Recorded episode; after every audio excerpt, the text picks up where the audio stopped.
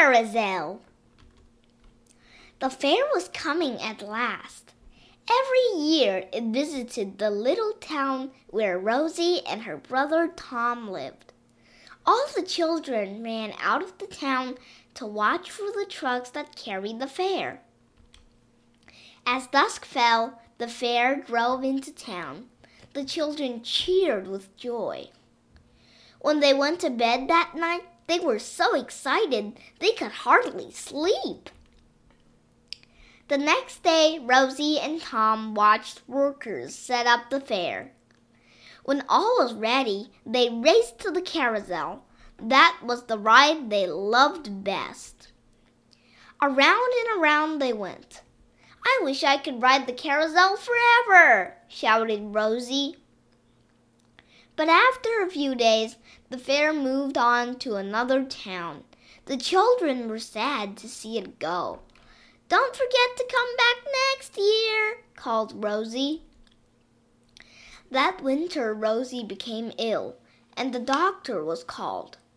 He examined Rosie carefully and said that she would have to stay in bed until her fever was gone. Spring came, but Rosie was still sick, and she was very sad. You will get well, the doctor told her, but it will take time. To her parents, he said, You must cheer Rosie up and give her hope. Tom overheard what the doctor said and had an idea. He went to find Rosie's friends. We must cheer Rosie up, Tom said, and give her hope. Then they all threw a coin in the fountain and made a wish. Tom went home and emptied his piggy bank. Then he went to the toy shop. The next afternoon, Rosie's friends came to see her. Each friend had made a picture for Rosie. Cheer up, Rosie, they all said. Please get well soon. And they unrolled their pictures. Oh, what beautiful paintings, said Rosie. Oh, my favorite things to ride on the carousel. And there were the snowflake, the wings of time, the kangaroo, the starry chair, the unicorn, and the throne. How I wish I could ride on them all right now. Then Tom gave Rosie his present. It was a little carousel that went around and around and played a pretty tune. That night Rosie ran a high temperature. If only the carousel would come back, she thought as she was falling asleep. As her eyes closed, Rosie heard a voice. It came from the little carousel. Step aboard, and we will fly through the window, through the sky. Let me swing you to and fro in a land of ice and snow.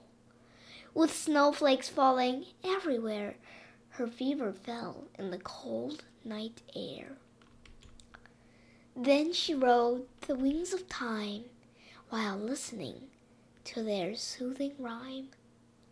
Doctors come and doctors go, but time is the best medicine I know.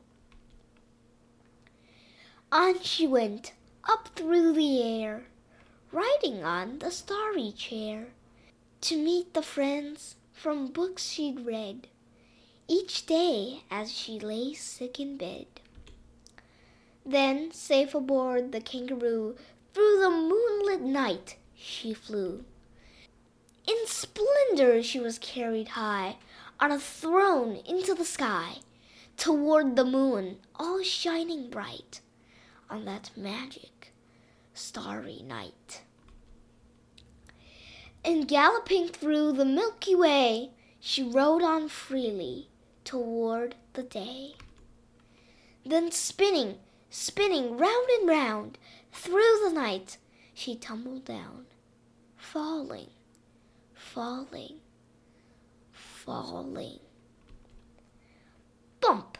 Rosie awoke, sprawled on the floor beside her bed.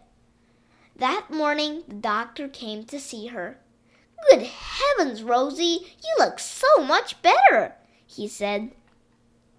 As the days passed, Rosie got stronger and stronger. The doctor came for the last time and told her she was completely well and could go out to play. Tom rushed out to tell Rosie's friends, and as they waited by Rosie's house to welcome her, the fair came back to town. Rosie and her friends watched the fair go up. Then they raced to the carousel.